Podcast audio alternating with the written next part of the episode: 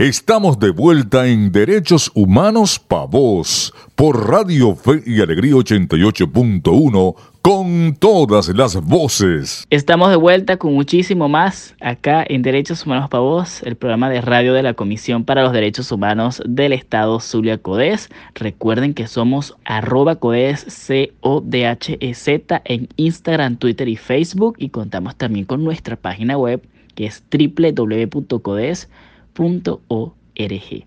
Les cuento que el trabajo del hogar es un empleo y por lo tanto debe ser digno.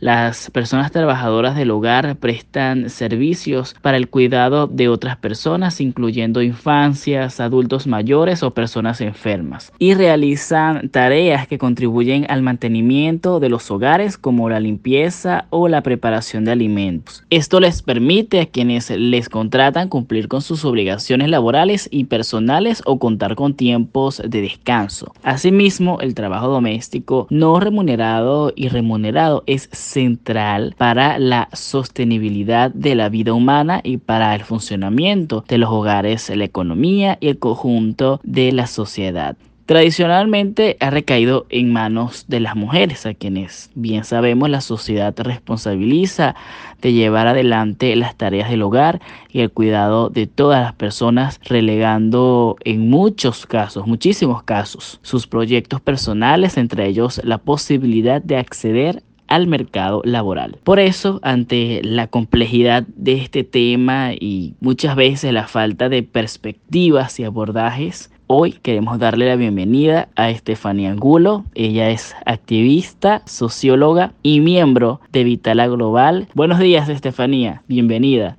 Hola, por acá les saluda Estefanía Angulo Nava, coordinadora comunitaria de Haya Contigo en el Zulia. Un placer estar este día en Derechos Humanos Pavos.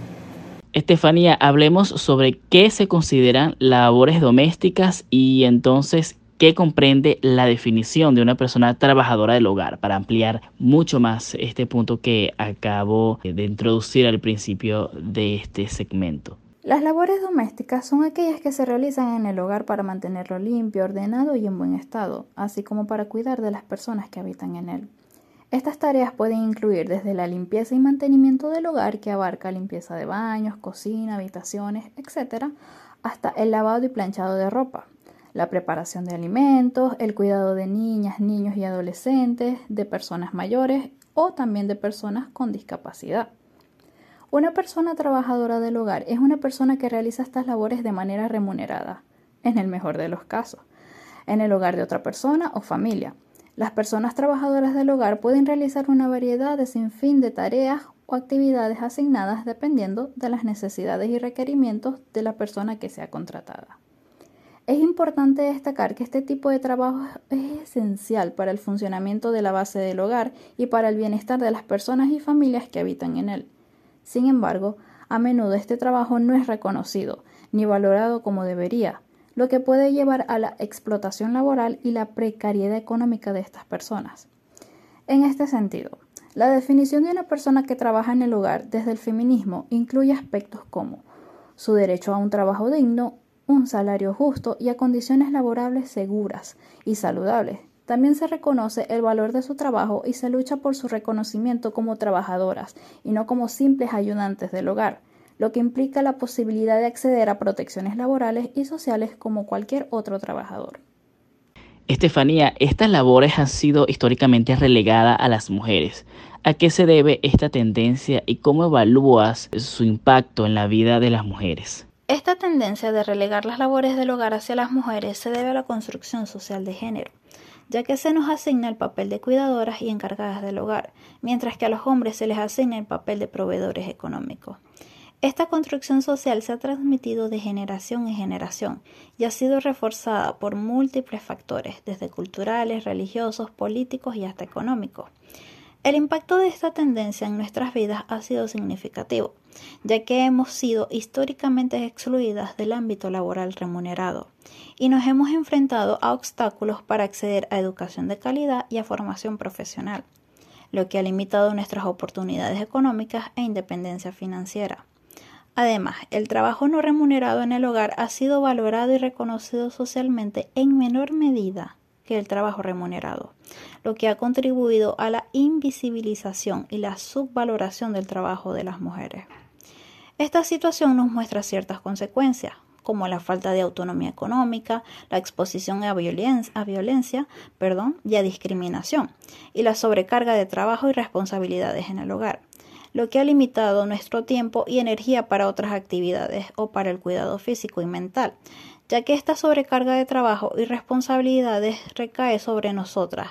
Esto también puede tener un impacto negativo en nuestra salud mental. Desde el feminismo luchamos por la igualdad de género en el ámbito laboral y en la sociedad en general, y buscamos la valoración y reconocimiento del trabajo de cuidados y del trabajo doméstico, así como la redistribución equitativa de las responsabilidades del hogar entre hombres y mujeres. Con todo esto, queremos un camino hacia la igualdad de oportunidades y la autonomía económica, hacia una sociedad más justa e igualitaria para todas las personas. Estefanía, actualmente las personas trabajadoras del hogar han sido más visibilizadas luego de años de debates sobre sus condiciones. ¿Por qué es necesario reivindicar y proteger a quienes trabajan en sus casas? Es necesario reivindicar y proteger a las personas trabajadoras del hogar porque históricamente han sido marginadas y explotadas en el ámbito laboral debido a su género, origen étnico o socioeconómico. Además, su trabajo es fundamental para el funcionamiento de la sociedad. Las personas que trabajan desde el hogar o realizan tareas pertinentes al cuidado, limpieza o cocinar alimentos, a menudo se les niega el reconocimiento y la valoración que merecen por su trabajo, se les paga salarios bajos y se les niegan las protecciones laborales básicas. Quienes realizan estas tareas del hogar suelen estar en una posición de vulnerabilidad debido a su género, origen étnico o su edad o estatus migratorio.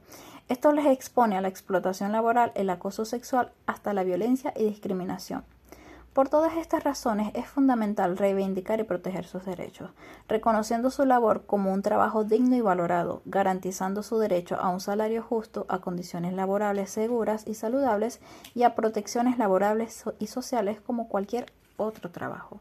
Ahora bien, Estefanía, no solo es un tema de decisión o tradicionalismo, sino también de imposición. ¿Qué tan impactada está la sociedad venezolana de las concepciones patriarcales sobre los roles que desempeñan los miembros de una familia? Los riesgos que puede tener una persona o en mayor medida las mujeres que realizan estas labores casi siempre impactan en su salud física ya que se les asigna tareas donde deben realizar mucho esfuerzo físico diario y constante. Se les imposibilita una vida digna y con derechos garantizados debido a sus salarios precarios, y muchas veces no son remunerados de manera correcta, porque en ocasiones se les paga con comida a un monto muy muy mínimo por esta misma subvaloración de la labor. Es importante reforzar la idea de que es un trabajo como cualquier otro y que conlleva quizás un nivel de dificultad mucho más elevado para personas mayores o de edad avanzada. Es importante seguir reforzando la idea de que las mujeres que realizan estas labores del hogar no son ayudantes del hogar, están realizando un trabajo como cualquier otro. Por último, Estefanía, para quienes laboran de manera doméstica por remuneración, ¿qué lectura puedes ofrecernos sobre su situación en relación con los riesgos, sus salarios? La sociedad venezolana ha estado históricamente impactada por las concepciones patriarcales sobre los roles que desempeñan los miembros de una familia, lo que ha llevado a que las mujeres sean las principales responsables del hogar y del cuidado de los hijos y personas mayores. Esta construcción social de género ha sido reforzada por, múltiples factores que ya mencioné anteriormente. A pesar de los avances en materia de igualdad de género y de los esfuerzos por promover la igualdad de oportunidades y de derechos para todas las personas, persisten en Venezuela concepciones tradicionales que limitan el potencial y las oportunidades de las mujeres. Es importante seguir trabajando por la igualdad de género en la sociedad venezolana, las oportunidades que puedan percibir las mujeres y promoviendo la redistribución equitativa de las responsabilidades del hogar. Se trata de un camino hacia la igualdad de oportunidades y la autonomía económica, es decir, hacia una sociedad más justa e igualitaria. Estefanía, muchas gracias por habernos acompañado esta mañana. No, muchísimas gracias por la invitación a Derechos Humanos Pavos, agradecida de, de estar en este espacio y poder conversar un poco sobre esta invisibilidad que se le ha dado al trabajo desde el hogar o las tareas realizadas desde el hogar. Y desde ahora deberemos tener el lema de hora trabajada, hora que debe ser pagada.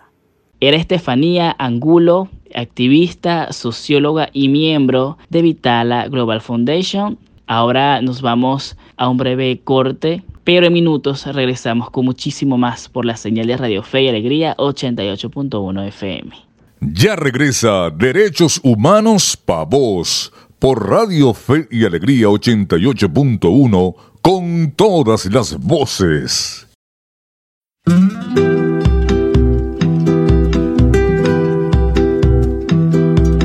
Tierra querida que tanto me has regalado. De la mañana tus besos, mi dulce aliento.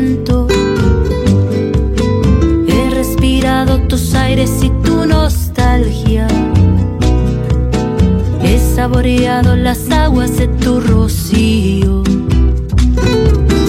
Tierra querida que tanto me has regalado. Cuántas historias en ramas entrelazamos. Y en latidos de campo con sol dorado. Siento crecida mi alma de tus abrazos. Cielito lindo.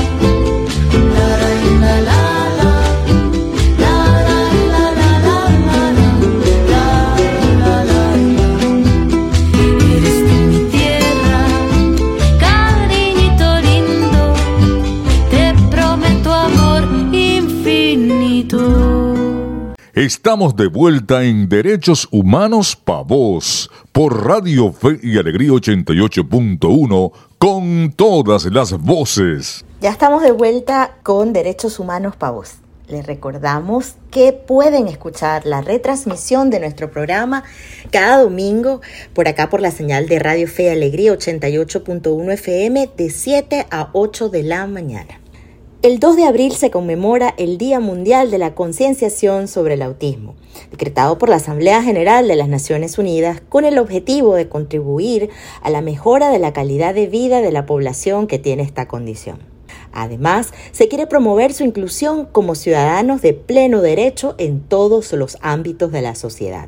El autismo o trastorno del espectro autista Es un trastorno de origen neurobiológico que afecta al funcionamiento del cerebro y el sistema nervioso. Se presenta en las primeras etapas de la infancia. Esta condición se caracteriza por afectar la interacción con el mundo exterior, el contacto con las personas del entorno, así como problemas de comunicación verbal. Para conversarnos un poco más sobre el trastorno del espectro autista y hablarnos un poco más sobre estas definiciones, eh, tenemos como invitada en el día de hoy a Rosa Aguirre. Rosa es una madre especial y directora de la escuela de la Fundación Peter Alexander Fumpanás. Bienvenida Rosa a Derechos Humanos para vos.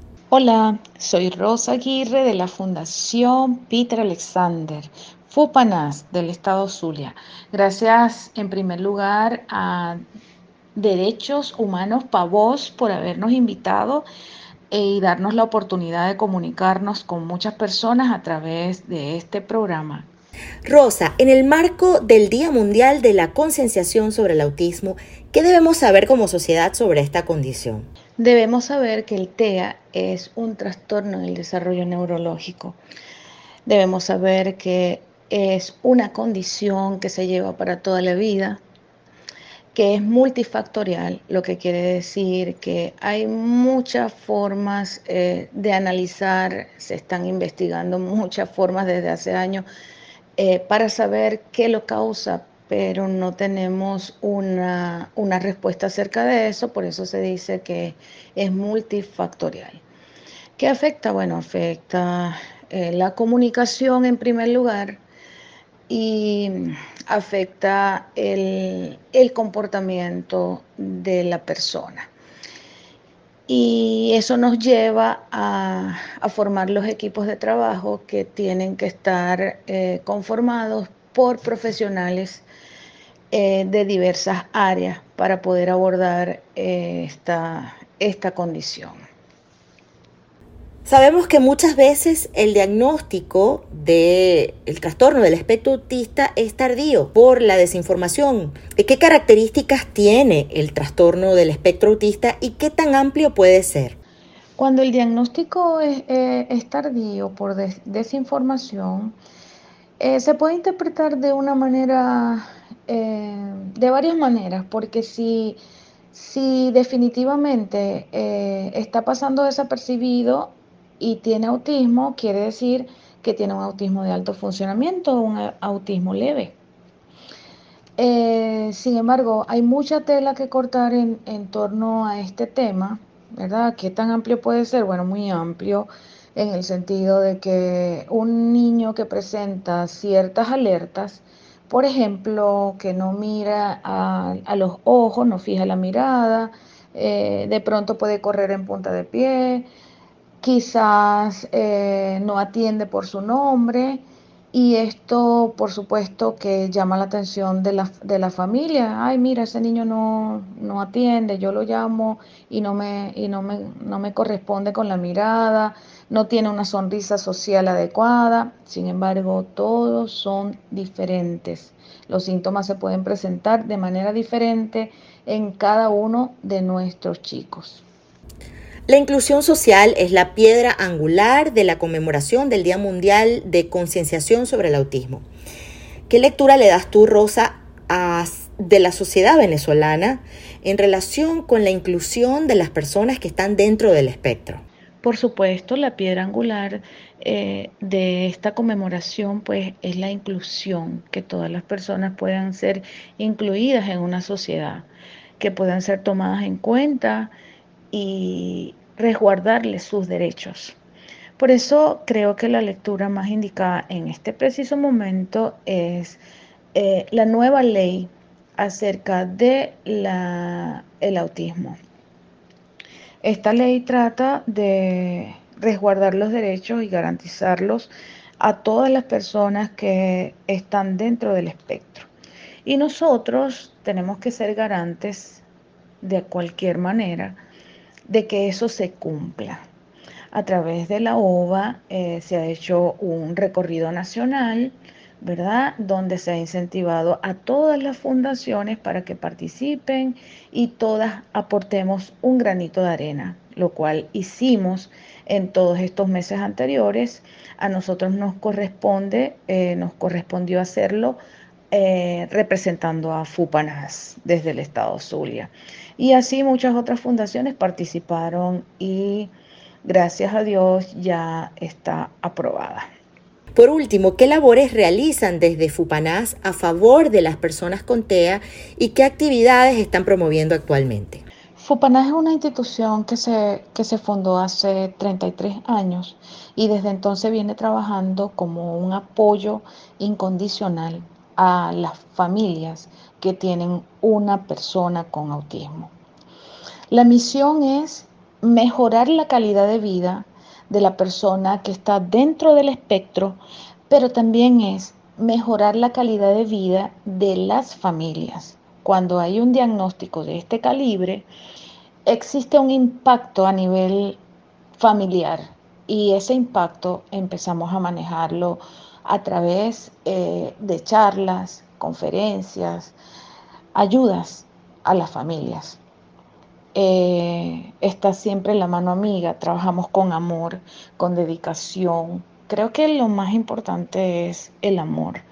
Las técnicas van acompañadas de amor siempre. Y por supuesto, la misión de nosotros es integrar a los muchachos a la sociedad, como es nuestro lema, intégralos al mundo.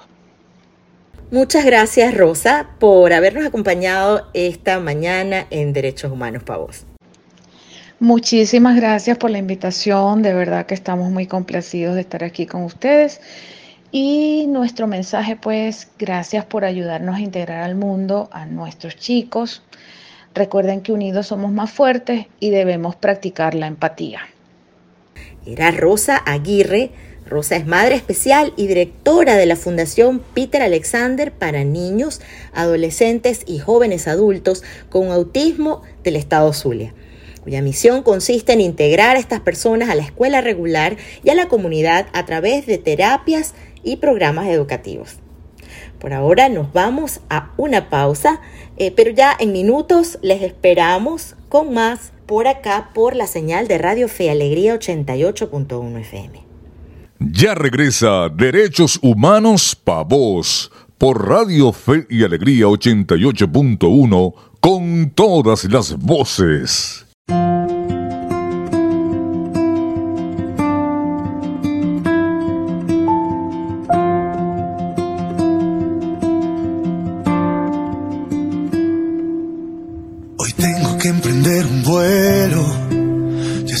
Me tengo que ir me voy a realizar un sueño, desde niño lo quise así. Me voy a conquistar montañas, cielos y mares cruzaré. Y no importa lo que se oponga, contra todo yo lucharé. Y ahora te veo llorando y diciendo adiós, yo conteniendo las lágrimas y este dolor. Me voy, pero te dejo mis recuerdos y tú regalándome tu corazón también alegrándonos los dos porque me voy sin dejarlos solos, porque siempre estaré aquí.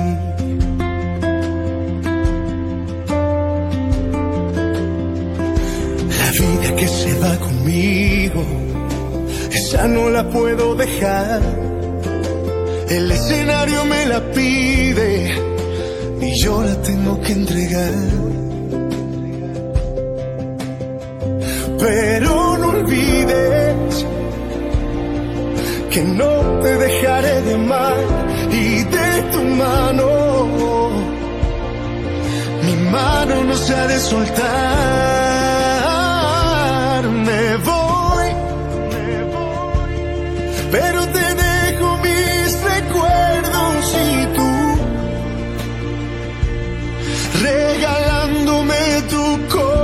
Corazón también,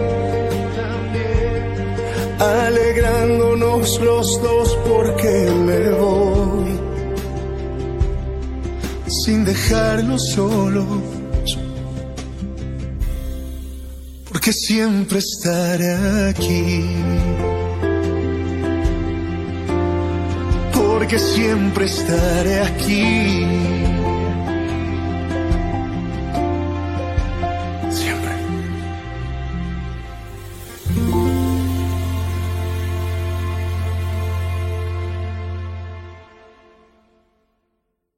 Estamos de vuelta en Derechos Humanos Pa' Vos por Radio Fe y Alegría 88.1 con todas las voces. El ABC de tus derechos.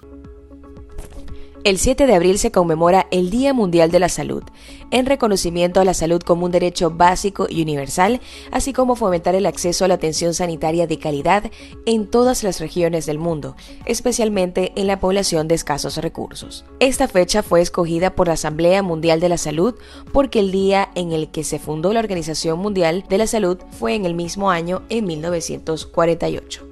Según la Organización Mundial de la Salud, la cobertura sanitaria universal de salud está referida al acceso que deben tener todas las personas a servicios de salud esenciales cuando y donde lo requieran, sin que les genere dificultades económicas.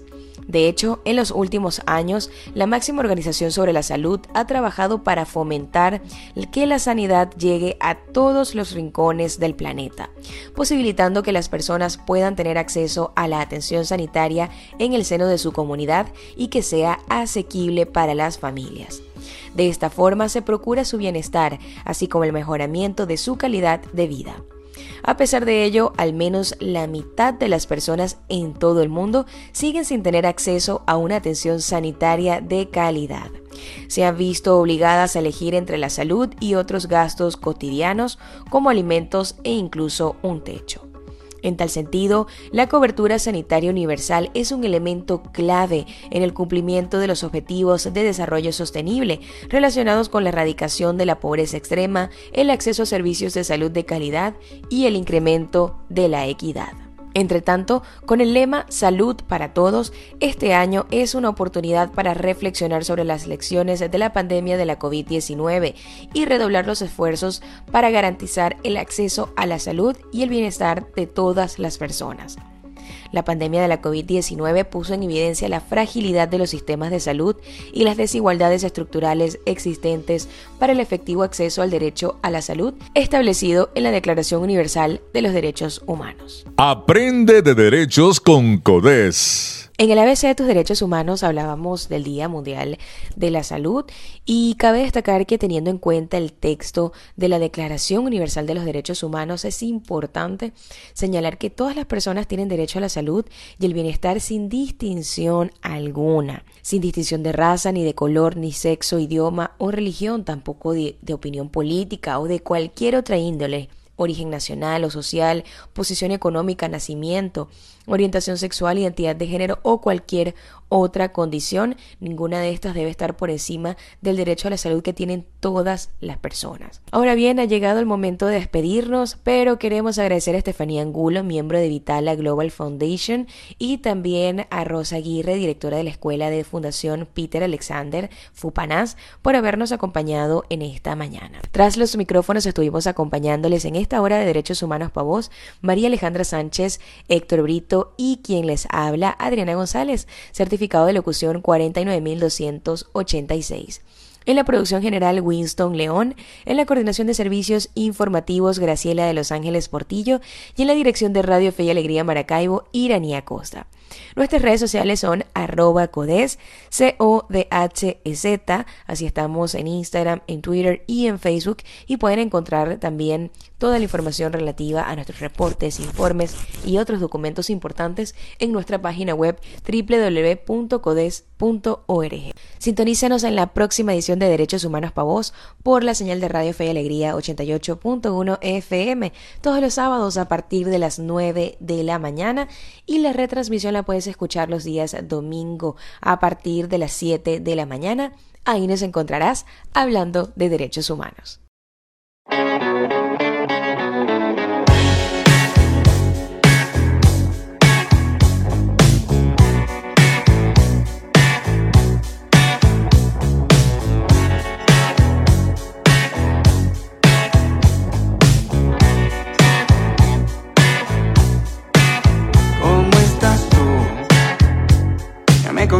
Desde que se acabó te va mejor.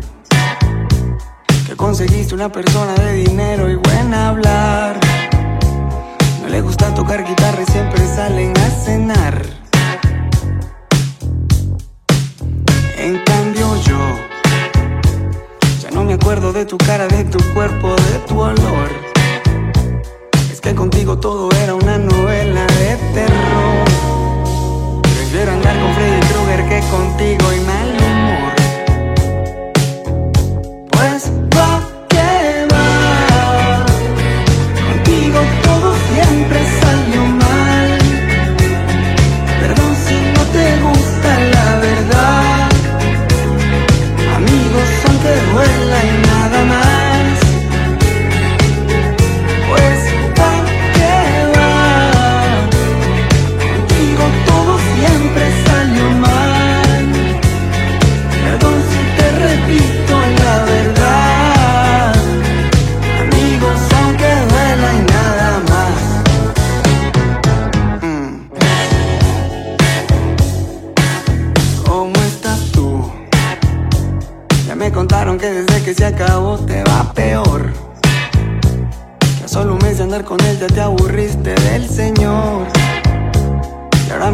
que me extrañas y regrese, por favor.